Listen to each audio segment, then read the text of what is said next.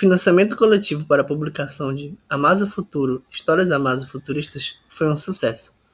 Gostaria de agradecer ao escritor Matheus Braga, que impulsionou lindamente o projeto. Você ainda tem até o dia 22 de setembro de 2021 para apoiar o projeto.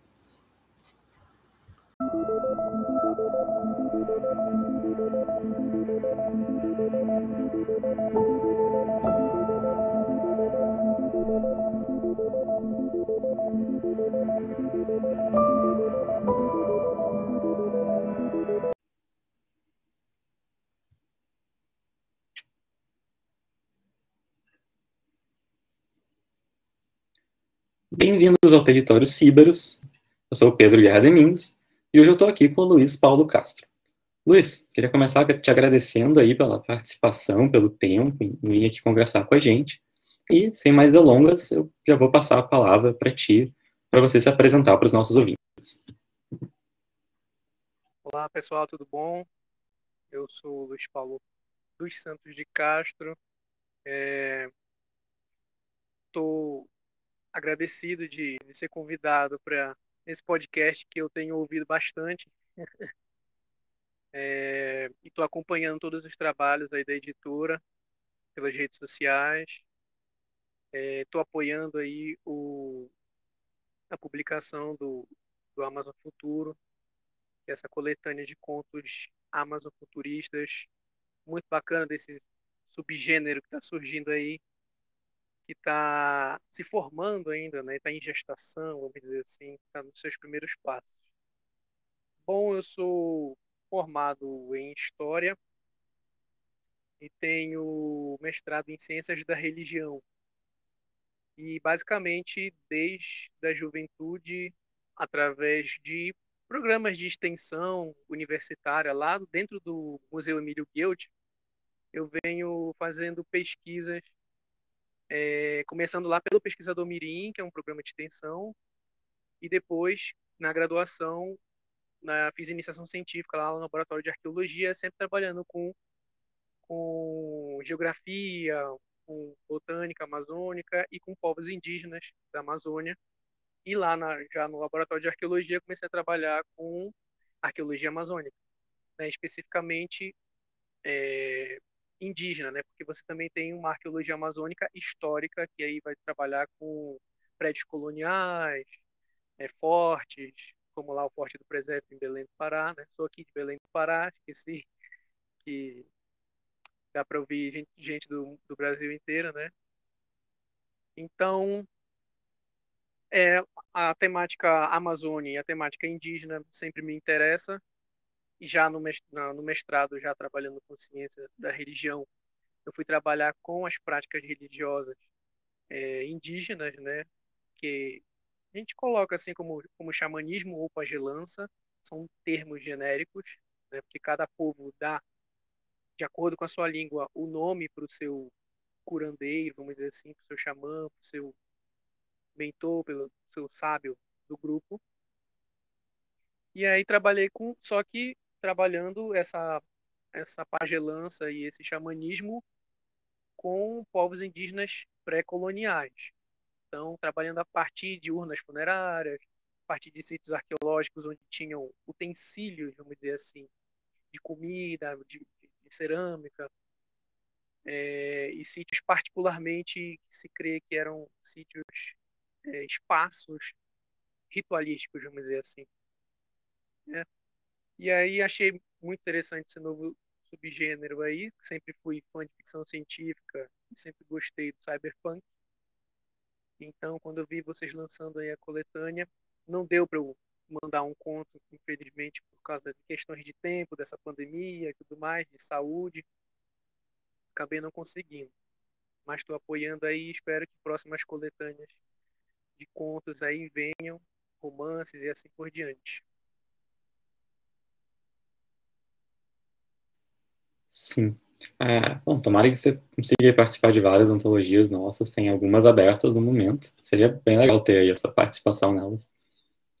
Te perguntar agora, então, um, de onde que veio essa paixão pelos, pelos estudos em arqueologia, historiografia e culturas indígenas? Consegue pensar em alguma origem, algum começo? Olha, desde moleque, eu sempre gostei muito de assistir documentários, né? Principalmente de arqueologia, de paleontologia, de biologia. Até porque eu tinha, eu tenho uma tia que ela é paleontóloga, ela trabalha no Museu Guild. E aí eu ficava discutindo com ela sobre essas questões de paleontologia e evolução humana, né? Então eu adorava ver lá os, os Homo sapiens, o processo evolutivo, Neandertais, Homo erectus, Homo neandertalenses e tudo mais. E eu tinha um tio que era fissurado em ficção científica. Ele era leitor de eu não sei dizer se os alemães classificam como uma space opera, que é o Perry Rhodan, ou se é uma ficção científica mesmo, né? Mas ele é o estilo de, do Perry Rhodan é bem de space opera. E ele curtia muito ficção científica e a gente ficava de noite assim, vendo as estrelas e, e ele me contando os livros que ele lia. Eu era moleque, ele me contando os livros que ele lia. Então, essa mistura de ciência com o passado e ciência com o futurismo, sempre gostei muito, né? Então, aí lendo muito quadrinhos, esse tipo de coisa, fui apurando. A questão indígena meio que veio natural, assim, vamos dizer. Porque eu fui participar desses, desses projetos de extensão lá no Museu Guild. Tinha um processo seletivo, aí eu fui fazendo e, e as temáticas eram povos indígenas, animais da Amazônia, arquitetura indígena amônica. E mais tarde já eu o meu pai é, é, é, é, é de religiões de matriz afro e tem aqui, pelo menos aqui na, na região amazônica, as religiões de matriz afro elas têm uma carga muito grande de cultura indígena, que aí a gente chama aqui de pagelança, ou cura de pagelança e encantaria. Para quem não é da, do norte, talvez não fique tão familiarizado assim com essa escala, vamos dizer assim. Então a Umbanda aqui, ela é muito voltada para o indígena, essa questão da encantaria, enquanto lá para o Rio de Janeiro, região sul, é um pouco mais fraco. Né? Hoje em dia está ficando mais universal, mas antigamente era muito. Então, por exemplo, no Nordeste vai pegar muito mais de Minas com, com santos católicos, cristãos, e aqui vai pegar também, mas tem muita força essa questão indígena. E tem linhas aqui de, de, de trabalho de magia, essas coisas que é só encantaria amazônica, né? Vamos dizer assim. Então, esses, esses seres místicos, místicos da, da floresta. Então, meu pai é, é praticante de umbanda, pagelança, e aí eu fui, acabei por, por eu mesmo estudando, e aí eu fui atrelando isso aos meus trabalhos na faculdade. E na faculdade eu entrei num programa de arqueologia, também entrei em outro programa para estudar quilombola. E fui fazer meu TCC sobre os viajantes, literatura de viajantes. Que, para quem gosta de literatura, né, é, é uma literatura muito específica e muito rica. Então, desde, desde das grandes, das grandes viagens né, dos portugueses e dos espanhóis, há uma vasta literatura de viajantes. Eles explorando vários lugares que eles vão viajando, né? Por exemplo, viajantes jesuítas chegaram até o Tibete. Muita gente não sabe disso. Lá no século XVI eles já estavam no Tibete, no Japão, assim como aqui na América. Então, tem vários desses textos, é muito clássico, vamos dizer assim, aqui do, dos, dos historiadores brasileiros estudarem esse tipo de literatura. E eu acabei indo estudar, e lá na, no, no Guild fui lidar com arqueologia. Então, a parte cerâmica. Então, meio que eu fui pegando de cada coisa e fui me enrolando e me emaranhando cada vez mais na temática, na temática indígena, até que eu, isso dentro da minha pesquisa.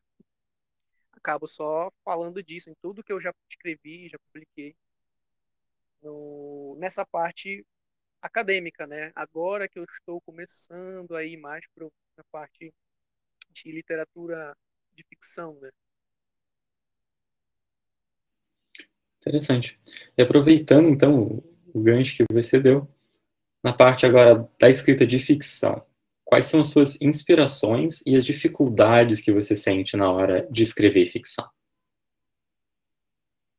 Olha, deixa eu falar primeiro das dificuldades, que acho que é mais fácil.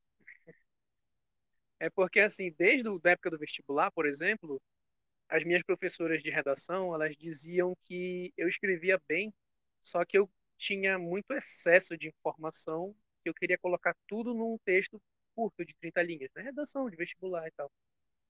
E aí eu vim tentando, é, vamos dizer assim, ser mais técnico na minha escrita e acabou que, por causa da publicação de artigo científico e tal, a minha escrita ficou muito técnica e a minha leitura ficou muito técnica.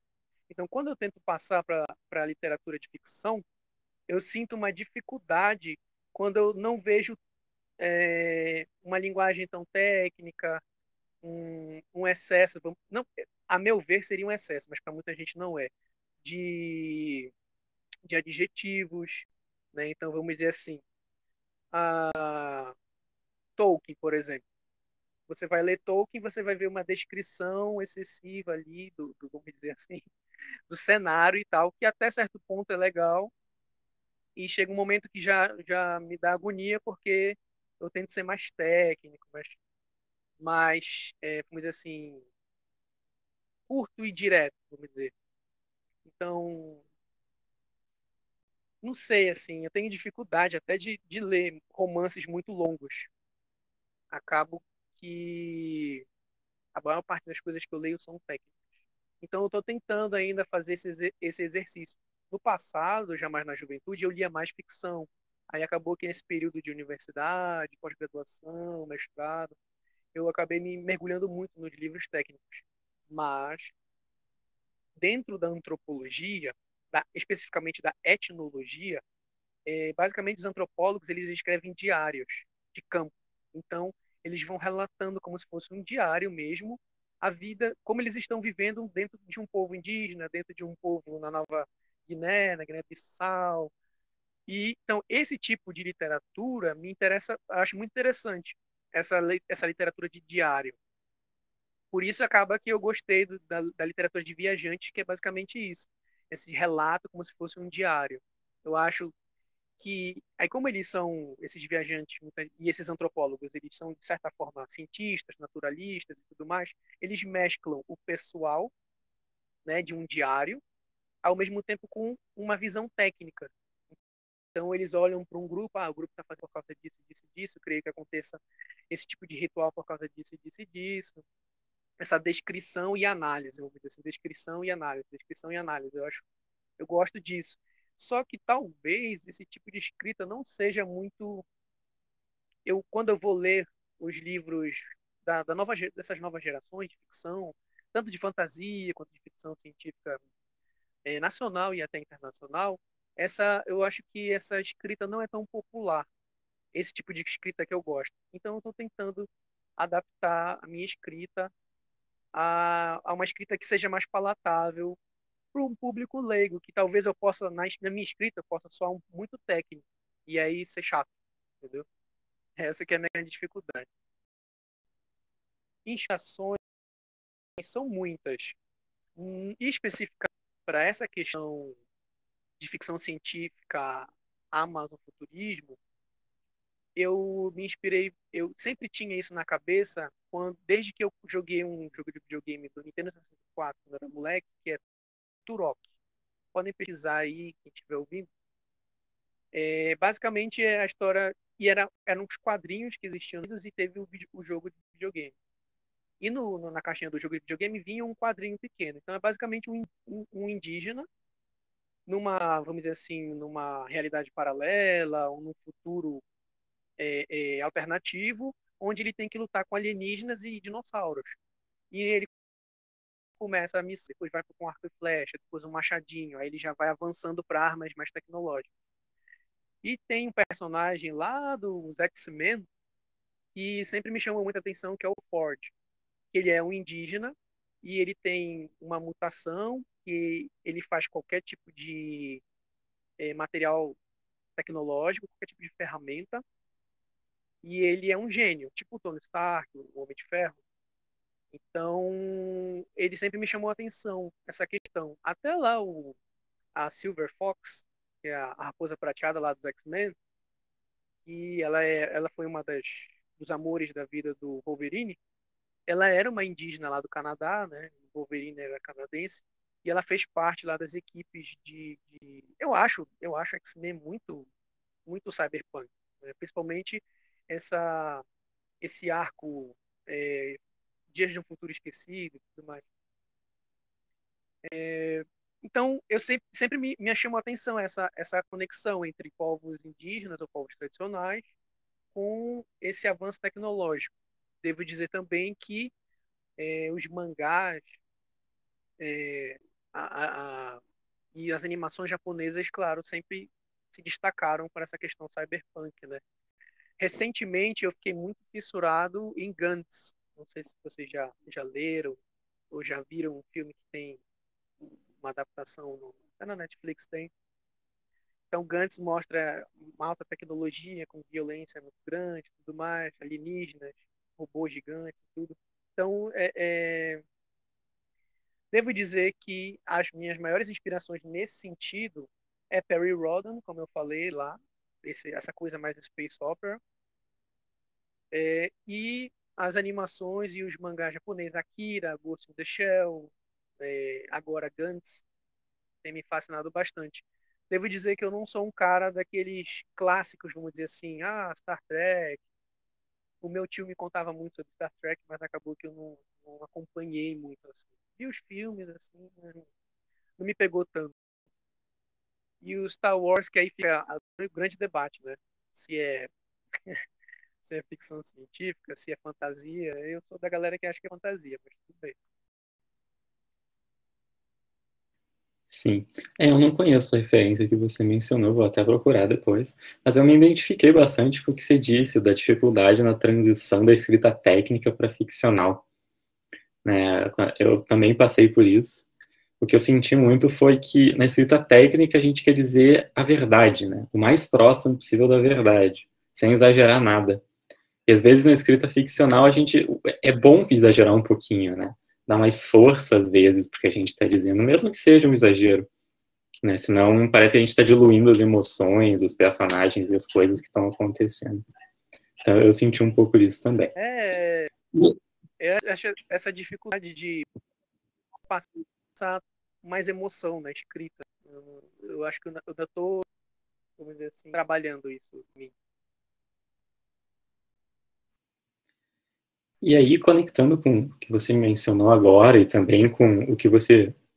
Uh, os temas né, que você menciona lá no seu Instagram, eu queria perguntar um pouco sobre Solarpunk. Né? Se você pode falar um pouco para os ouvintes sobre Solarpunk, uh, o que, que é, como é que surgiu esse, esse subgênero. Eu acredito para quase todo mundo é uma novidade, né?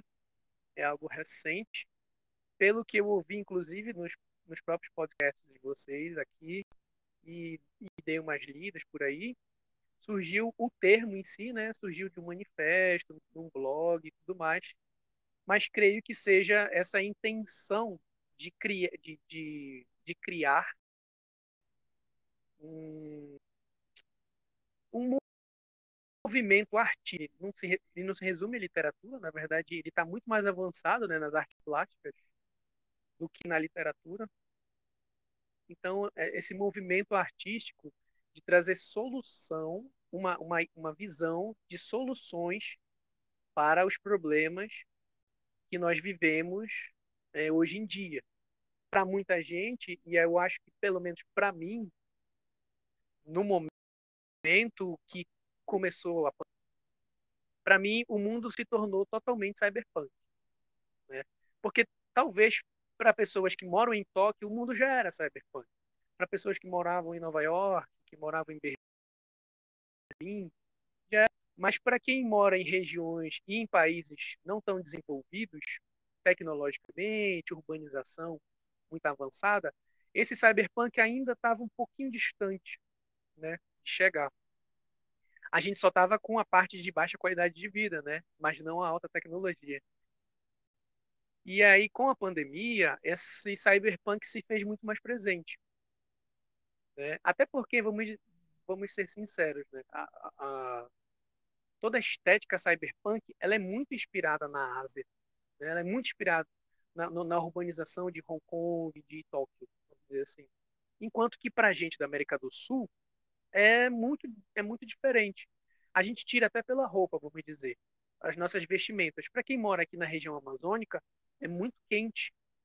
É muito quente, muito úmido. Então, para cá não faz muito sentido a gente usar tantas jaquetas, casacos, é, botas longas, calças pesadas, roupas pesadas, que é comum na, na estética cyberpunk. Então eu creio que o solarpunk, vamos lá, cyberpunk, né? Alta tecnologia, baixa qualidade de vida. O solarpunk ele vem com essa proposta de escrever uma literatura ou de criar uma estética, uma, uma, uma cultura, uma escultura. Inclusive, eu estou achando muito bacana esse movimento de até da moda, é, se inspirando muito nessa questão solarpunk, de dar, de trazer um futuro da humanidade que seja equilibrado ecologicamente, bem sucedido, em equilíbrio com a natureza e que acaba puxando por causa disso. A gente sabe que os problemas que a gente está enfrentando são aquecimento global, é, é, é, explosões demográficas, imigrações gigantescas que estão ocorrendo, inundações, é, mudança climática que é natural, mas ela é acelerada e, e por, por, nossa por, pela nossa influência, né, por questões antrópicas. Então, o, o solar, para a gente ver soluções, precisa estar tá sempre em relação com a questão ecológica. Então, são eu vejo que o Solar Punk traz isso, né? Ele traz muito do debate ambiental, do debate da conservação é, ambiental e de propostas de futuro sustentável, de tecnologia, sim, porque a tecnologia traz, o Asimov prezava muito por isso, né? A, a, a tecnologia ela tem que servir para a gente melhorar de vida, porque qualidade e ela não não ela sair do controle e nos dominar. Então, eu acho que o Solarpunk traz isso. Vamos pensar em soluções, não ficar, não ser mimista e também não ficar assim é, reverberando ou repetindo é, a desgraça, reverberando e repetindo a desgraça que a gente está vivendo já. Entendeu? Acho que carimbou muito essa pandemia, ser, ser um, um, fenômeno mundial que atacou tanto países não desenvolvidos em pequenos lugares distantes, quanto os países desenvolvidos que acreditavam-se que eles estariam preparados para uma situação dessa, que eles tinham tecnologia suficiente, que eles seriam racionais, que eles, ser, eles seguiriam os preceitos científicos e não vemos que não é bem assim. Ah, isso, isso é até uma questão engraçada que no meio religioso tem essa, desde o século XIX, tem essa questão de achar que quanto mais, mais a tecnologia vai avançando, o pensamento religioso ou que o, o alguns teóricos falavam que é o desencantamento do mundo ia acontecendo. Então as pessoas iam ficando mais racionais porque a tecnologia trazia essas soluções e o pensamento religioso ia morrendo. E não aconteceu isso. Né? Isso não aconteceu. Né? Em alguns lugares o pensamento religioso acabou até ficando mais, mais sensível, tendo picos. Né? E aí a gente vê os, os, grandes, os grandes grupos e movimentos de grupos fundamentalistas, de todos os tipos de religiões. Então, acho que, inclusive, o Solar Punk também tem que propor, tem que trazer para o debate essa questão, não só ficar focado no ecológico, é, essa, essa problemática geopolítica e de, fundamento, e de fundamentalismo religioso. Eu acredito que, o, inclusive como manifesto, o Solar Punk ele tem que pensar em sociedades em sistemas alternativos é, é, é, políticos e econômicos alternativos ao capitalismo. É, talvez muita gente, até inclusive quem é muito jovem, estiver iniciando em leituras sobre cyberpunk, é, talvez não, não se dê conta pela juventude, pela falta de leitura de mundo e de vivência. Mas o cyberpunk ele é a conclusão de um pensamento de, de para onde o capitalismo vai nos levar, certo? E o Solarpunk, eu gostei muito disso no, no, manifesto que eu vi, que eu li, é de que ele, ele é bem consciente nisso. Temos que trabalhar essa questão pós-capitalismo, né, modelos alternativos, porque o capitalismo vai levar a gente para o cyberpunk, que a gente já está lá. Então, o Solarpunk ele tem que ir para uma outra proposta. Seja uma proposta anarquista, seja uma proposta anarco-sindicalista, seja uma proposta ecossocialista, né? não sei. Proponha. Essa é a ideia, é pensar e propor e dialogar e debater. E aí é interessante esses focos, né?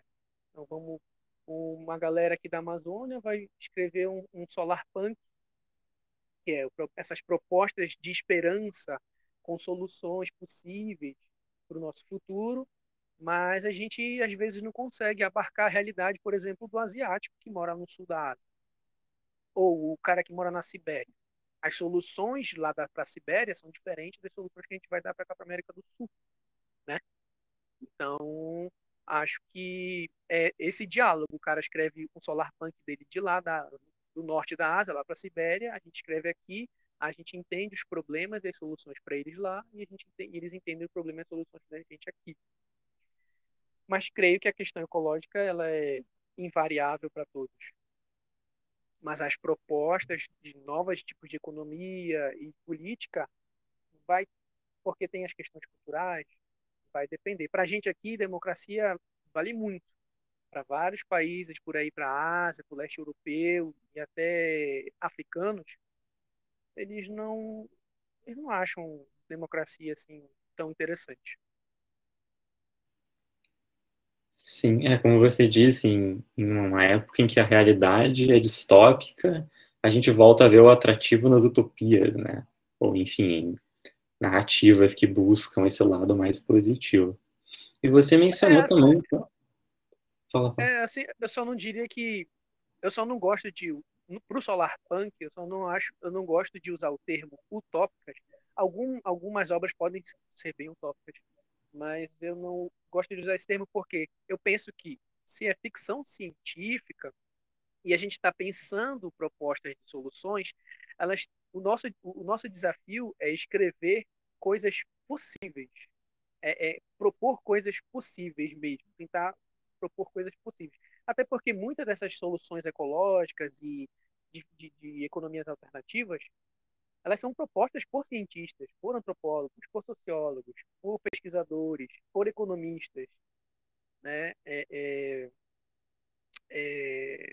Então, eu não, eu não faria assim, distópico utópico mas eu faria essa questão de soluções possíveis, de fato, não utópico no sentido de inalcançável. Senão não teria graça. Sim, claro. E até porque solar punk, como o próprio gênero, como o próprio nome diz, é um gênero punk, né? Então a, a dificuldade Isso. ainda está presente. Isso. E, e, esse, e esse sentimento de, de, de, rebeldia, de revolta, de, de, revolução, de do it yourself, né? De faça você mesmo, é por isso que eu uhum. falo, é, é bacana isso. Você constrói soluções aqui locais, ele constrói soluções lá locais. Cada um fazendo o seu pequeno mesmo, e aí vai crescendo, o negócio vai crescendo. Uhum. E você comentou já do manifesto Solar Punk, então eu queria passar agora e conversar um pouco sobre amazofuturismo. Se você pode contar para a gente um pouco sobre como surgiu né, esse, esse subgênero, qual a definição, a, a tua definição né, que tu daria para esse subgênero? Bom, eu entendi, inclusive li a, a, a revista de vocês, a Vicerata, né? Sobre a Amazon Futurismo, e, e acompanho, estou acompanhando o, acho que é Queiroz, né? O Queiroz, que foi que apelidou, assim, assim, nomeou um, uma, um trabalho que ele estava fazendo trazendo uma estética futurista, usando é, uma mistura né, de estética futurista com indígena. Então, pelo que eu entendi, a proposta do Amazon Futurismo é trabalhar dentro de.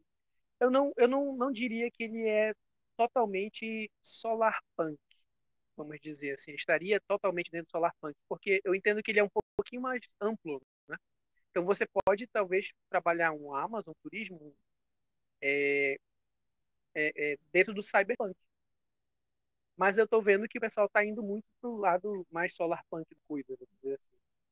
Então eu entendo isso que o, o Amazon Futurismo é uma forma de dar destaque, é, protagonismo a uma realidade indígena onde a alta tecnologia está presente então, dentro de um território amazônico por exemplo, porque a gente pode falar de indígena com alta tecnologia, como o, o, o, o Ford, lá do X-Men, mas ele é um ele faz parte de um grupo indígena norte-americano que tem uma realidade mais árida dos, dos desertos ali do lado de Las Vegas e tudo mais. Aquelas reservas que já foram muito devastadas então é uma outra uma outra realidade. Então o Amazon é, ele é mais restrito. Pelo que eu vi é uma coisa genuinamente brasileira mas acho interessante a gente dialogar e, e englobar aí autores e povos que fazem parte da Amazônia internacional, né? Venezuela, Colômbia, Bolívia, Peru, é, englobar esses, essas outras regiões amazônicas também, mas estou vendo que é um, um ainda está muito no, no, no, brasileiro, mas vai chamar a atenção desses, desses outros países.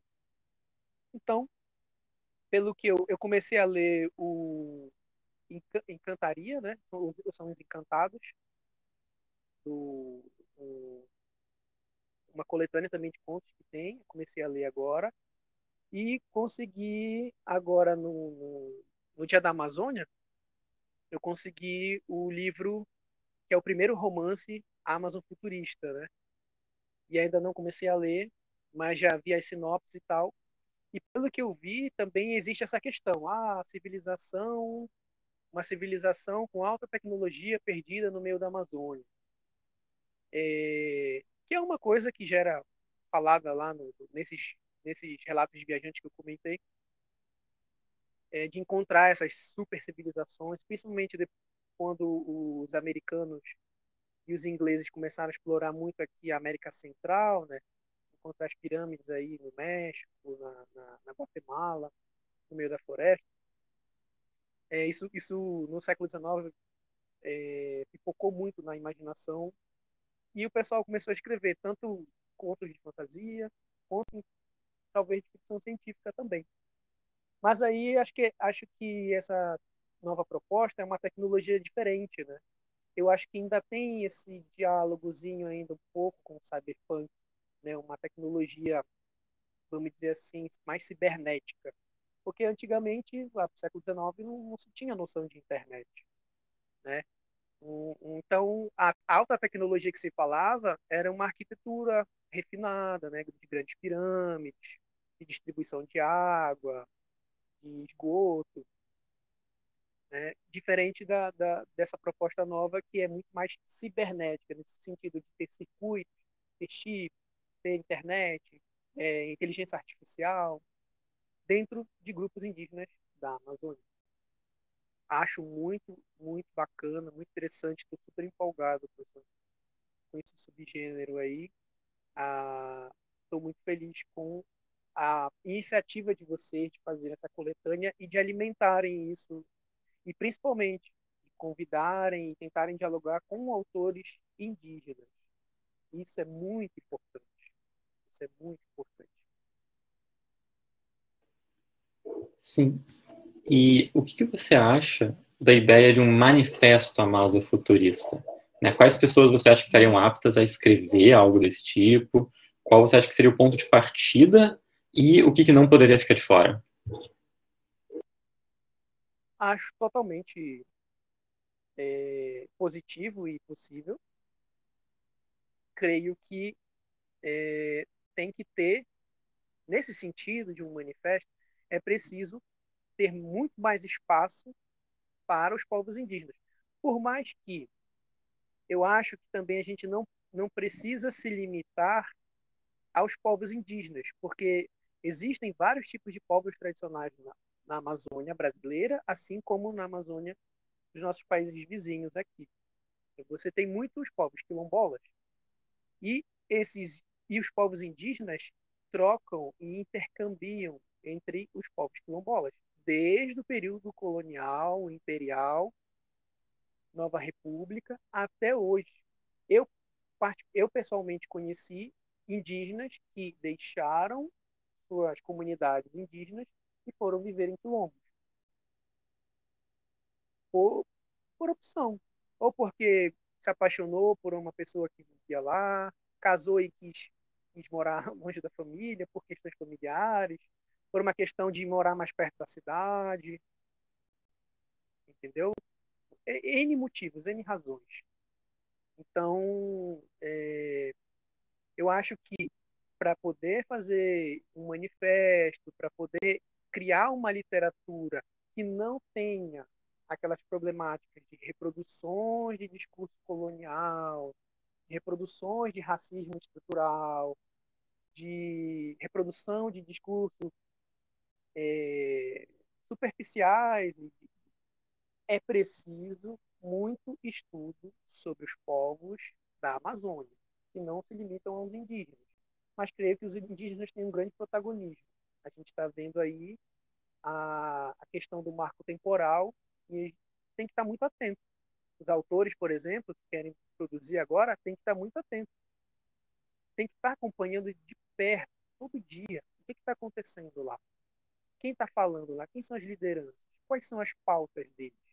Porque essas pautas deles é que vão fazer a gente entender que contribuições à literatura, à estética e todas as outras produções artísticas que podem vir desse recorte é, estético que é o amazofuturismo, é, o que, que eles podem contribuir para isso. Então, uma das coisas que não podem estar de fora, questão conflito de terra, questão territorial. Para os povos indígenas e os outros povos da, da Amazônia, os ribeirinhos, os, os, pequenos agricultores de colônias específicas, os quilombolas, terra é tudo. E se a gente vai, por exemplo, pela linha solar punk, de, de equilíbrio ecológico, terra é tudo, a mata é tudo, questão ambiental é tudo, não pode estar fora creio que, que quando a gente passa esse aspecto de tecnologia, saúde é uma coisa que importa muito, porque a gente tem visto na pandemia o que aconteceu. O, o território amazônico foi extremamente afetado. Né? Pela, pela dificuldade de acesso, por causa da questão de infraestrutura, pelo preconceito de não achar que não precisa abastecer o suficiente. O resto do Brasil viu que a região amazônica tem poucos hospitais para atender. Quem, quem mora no Acre tinha que viajar, estava doente, tinha que viajar para Manaus para poder ser atendido num hospital com a estrutura suficiente para dar oxigênio e tudo mais. Né? Então, essas questões, é, o autor ele tem que estar tá muito afiado. Ele tem que estar tá muito afiado. Porque senão vai se reproduzir apenas coisas do passado e até preconceitos. Então, os autores indígenas eles têm que estar muito afiados sobre esse manifesto. Eles têm que estar dialogando. Né? Os, os povos indígenas eles não são contra aliados. Né? Eles só, acham que não, não, não tem por que ter. Por exemplo, eu não vou falar por um indígena, eu vou apoiar um indígena. Eu não sou indígena, eu não vou falar por ele, eu vou apoiá-lo nos tópicos, nas questões dele. Eu não sou um quilombola, eu vou apoiar um quilombola. Então nós somos aliados. Então eles têm que participar. Eu acho que isso é fundamental. Sim, é verdade. Essa, essa é inclusive a intenção né, da nossa antologia Amasa o Futuro, que alcançou essa meta no Catarse ultimamente, né, faz pouco tempo foi, foi bem legal que a gente conseguiu chegar na meta. Uh, depois você comentou antes, né, uma coisa que eu não, eu não tinha parado para pensar ainda, a questão de, de que o amazofuturismo vem sendo pensado como um gênero brasileiro, enquanto que a Amazônia é internacional, né, é, uma, é um bioma internacional e né, as culturas todas não necessariamente se encaixam dentro de um ou outro país. Eu não tinha parado para pensar nisso, é um, é um ponto interessante, realmente. E... É, até, até a questão de, de, de, de, de, bioma mesmo. Quer dizer, de bioma não, de, de, de clima, de vegetação, tipo de vegetação, de relevo, até tudo isso muda. Então, por exemplo, os antigos povos indígenas que ficam na região do Marajó, que são, é uma região litorânea, que já vai dar para o mar. Eles, eles viviam uma realidade, um tipo de estrutura, um tipo a, a, vamos dizer assim, as crenças deles tinham muita relação com o mangue e com o mar. Já o, o, o, o povo Chipigo, que ele fica ali na fronteira do Acre ou da fronteira do Amazonas com o Peru, eles já estão muito dentro da floresta. Né? A floresta muito fechada, né? A floresta com, com... e lá tem, eu não sei se vocês conhecem, mas existem os grupos que são chamados de vegetalistas. Então é, são povos indígenas que trabalham muito a questão da medicina, da cura através dos vegetais e tudo mais. Inclusive é de lá que vem essa, essa popularização da ayahuasca e tudo mais. Então eles ficam muito dentro da floresta. Aí na questão arqueológica, por exemplo, você vai debater Carajás, o território de Carajás, que já é um relevo muito alto, tem muita caverna. Então os povos indígenas que viviam lá no passado, que hoje em dia não não não não vivem mais, são, são vamos dizer assim, paleoíndios, eles viviam em cavernas. Era uma outra lógica, era uma outra situação, né? Sim, é muito diverso, né? E tem muitas nuances. É, muito diverso. Uhum. E você, além de escrever uh, tanto artigos quanto ficção, você é ilustrador também, certo? Queria te perguntar quais são as suas inspirações né, para as ilustrações. Ah, sim. É, eu, eu, eu desenho, faço pintura sobre tela desde moleque. Agora eu estou tentando fazer umas, umas estatuetas de massa de modelar, mas ainda estou fracassando nisso. Mas é, eu só consegui até agora assim, publicar uma ilustração, só as ilustrações que eu fiz para os meus trabalhos acadêmicos, então que eu eu, por exemplo, eu pegava um saco no laboratório de arqueologia, eu pegava um saco de uma cerâmica toda quebrada, em cacos mesmo. Então, eu juntava tudo, tentava montar um quebra-cabeça, montava a peça, e aí, através de, de algumas técnicas que a gente tem de desenho técnico, é, e, e até algumas equações de geometria espacial, eu fazia a reconstituição da peça como ela seria por completo com o diâmetro e tudo mais. Vários tipos de pinturas e modelados nas cerâmicas. Né? Quem conhece aí, por exemplo, cerâmica tapajônica, cerâmica marajoara, cerâmica conduri, que já é a minha especialidade, vai ver que são cerâmicas muito complexas. Então, você tem aqui uma cabeça de urubu, e aí no olho desse urubu tem uma outra outro bicho, e aqui na orelha do urubu sai a, o rabo de um jacaré, entendeu? elas são multifacetadas e são incríveis assim é bem é bem psicodélica então eu desenhos técnicos que estão nos meus trabalhos publicados aí e quando eu era menino eu também escrevi um pouco de poesia no colégio e o colégio publicava as, as os livretos que a gente produzia né e eu fiz acho eu fiz a capa de um, do primeiro livro, né, que era Palavras de Anjos. Aí eu fiz um anjo na capa, mas aí acabou que depois para a faculdade eu comecei a parar e desenhar com um hobby, né? Estou tentando voltar agora, voltar para também conseguir vender algumas pinturas sobre tela. Gosto muito de, de pintar a paisagem amazônica. Então eu, eu as minhas inspirações são a, os desenhos e as pinturas dos viajantes do século XIX, do século XVI. Debré, por exemplo, eu acho que todo mundo está jogando no Google aí vai ver. É, ele acabou se destacando, né, como um artista que estava pintando as colônias. Então ele veio para o Brasil e aí ele andou pelo Brasil inteiro pintando o rosto do povo brasileiro, o rosto dos escravos, o rosto dos indígenas, as estruturas das casas. E aí você, aí você tem outros viajantes aqui da Amazônia mais específicos que são conhecidos internacionalmente, inclusive, que é o Henry Bates, que veio como colega do, do Wallace, o mesmo Wallace que publicou junto com Darwin a teoria da, a, da teoria da evolução, né, é, da evolução natural. O Wallace, muito do que o Wallace escreveu e coletou, ele estava aqui na Amazônia também. E depois ele foi para a Ásia. E o Henry Bates, que veio como companheiro dele, como ilustrador, principalmente, né, então ele viajava com o Wallace, o Wallace ia é, coletando animais, coletando vegetais e tudo mais, e, o Henry Bates ia desenhando. Então eu gosto muito da, da, inclusive a questão de mutação das borboletas que a gente vê no colégio lá no conteúdo de evolução foi o Herr Bates que propôs e o, o, o Charles Darwin colocou no trabalho dele destacando que o, o Bates viu essa, essa mutação das borboletas e tudo mais. Então, aí é uma, vamos dizer assim, é uma, é uma inspiração meio obscura, muito técnica, não tão popular.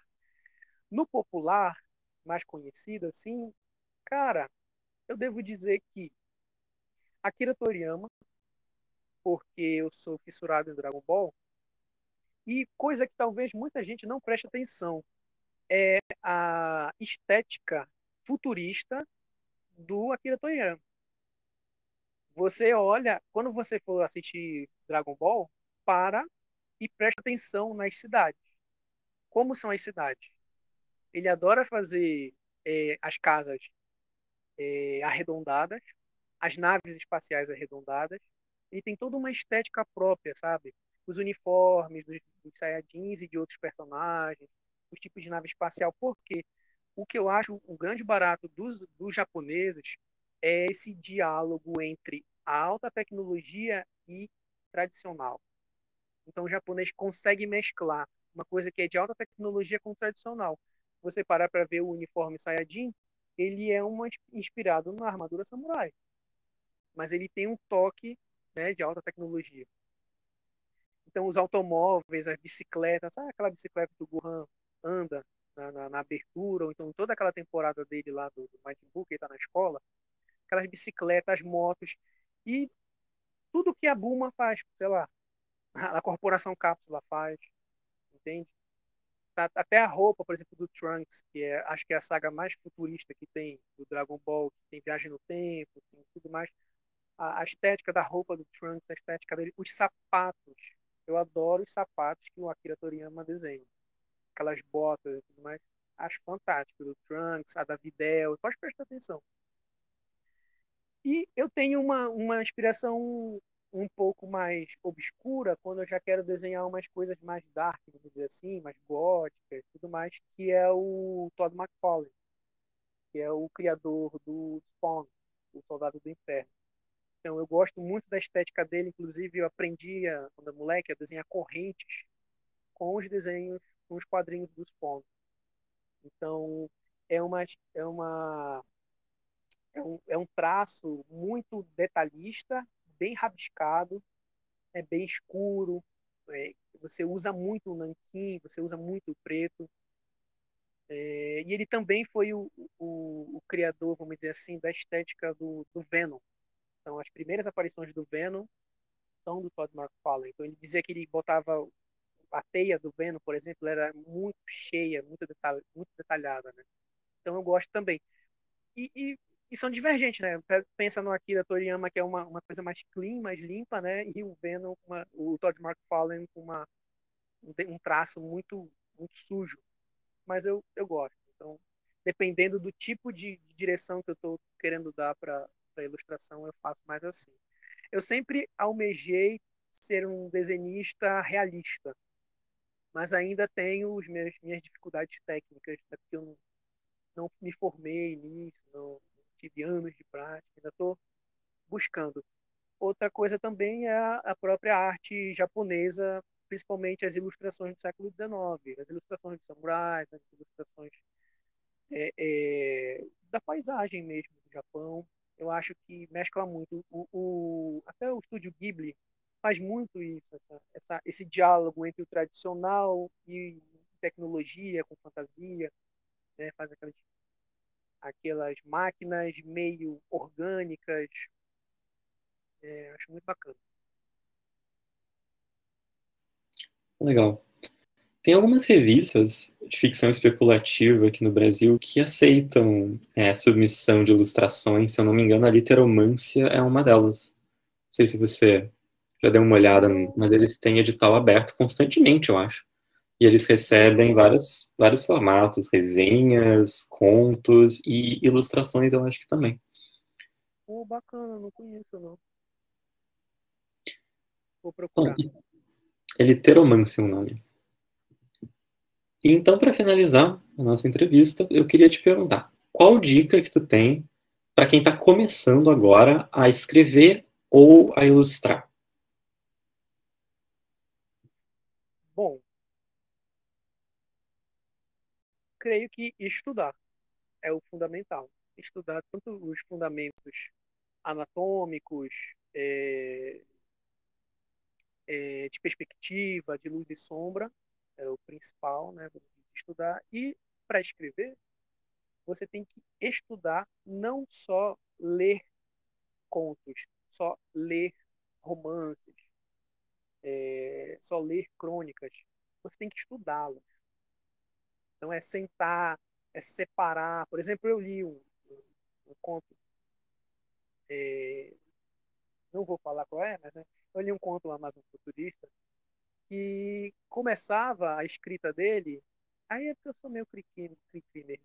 Ele começava escrevendo assim, falando que o futuro era assim, assim, assado. E, e aí ele começa o texto, ele não apresenta o personagem, ele não diz qual é a época e o lugar. Ele só diz o lugar. Ele não diz a época, não diz qual é o personagem. Então, a meu ver, isso é problemático, porque você começa a leitura meio confuso, muito perdido. E eu achando que ele ia introduzir isso depois, mas acabou ficando perdido. Então, é, essa é a questão que o estudo vai te dar. Essa noção mais técnica, para você não ter esses vacilos. Né? Essas coisinhas, porque às vezes você vai deixar o seu leitor é, perdido. Então, por mais que você entre com muita emoção, aí eu vou puxar mais o meu lado técnico, por mais que você entre com muita emoção na sua escrita, o seu personagem passa muita emoção, mas eu não sei como ele é. Você não descreveu ele para mim. Então, fica muito vago na minha cabeça. Como ele é, qual a idade dele, se ele é branco, se ele é negro, se ele é indígena, se ele é alto, se ele é baixo, qual a cor do cabelo dele. Então, comece descrevendo ambiente, personagens e enrolando. Aí você vai numa revisão posterior, você vai tirando o excesso ou acrescentando um, buraco que você pode ter deixado. Mas especificamente para essa escrita de ficção científica, seja solarpunk, seja cyberpunk, seja Amazon futurista, é você fazer a leitura técnica de textos técnicos sobre tecnologia, sobre política. Então, como você vai discutir e propor, por exemplo, numa escrita de um texto, é, de um conto, de um romance solarpunk, soluções pós-capitalistas, se você não está inteirado como o capitalismo funciona, se você não está inteirado em quais são as propostas que já existem, é, é, é, anarquistas, ecossocialistas ou outras que você encontra por aí. Você já conhece essas propostas? Porque às vezes você pode estar fazendo algo inovador e já existe. Entendeu? Ou então uma realidade muito muito muito impalpável. E aí eu acho que a graça é, é escrever algo palpável. Então, estude. Leia textos difíceis sobre esses temas que envolvem a Amazônia. Leia sobre geografia da Amazônia, leia sobre história da Amazônia, leia sobre arqueologia da Amazônia, até porque Uh, eu não quero sair daqui sem falar isso. É, os povos indígenas do passado da Amazônia, eles tinham cidades. Eles formavam grandes cidades e essas cidades estavam interligadas. Essas grandes aldeias, que a gente pode chamar de cidades, elas estavam interligadas entre estadas. Os, os, as crônicas dos viajantes lá do século XVI XVII, eles falam sobre isso e a arqueologia hoje vem mostrando isso. É, por exemplo, o, o, até o sítio que eu estudei, ele é em cima de um, um platô, né? Um, uma espécie de morro pequeno, com, com a, a, o topo dele é mais plano. Então, ali era um lugar só cerimonial.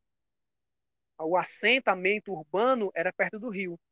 Então, eles viviam ali numa grande aldeia com cercada, com muro, com muralhas de madeira, com, com portos, né, como se fossem cais cheios de embarcações, e eles, em determinadas épocas do ano, se deslocavam para esse, esse lugar.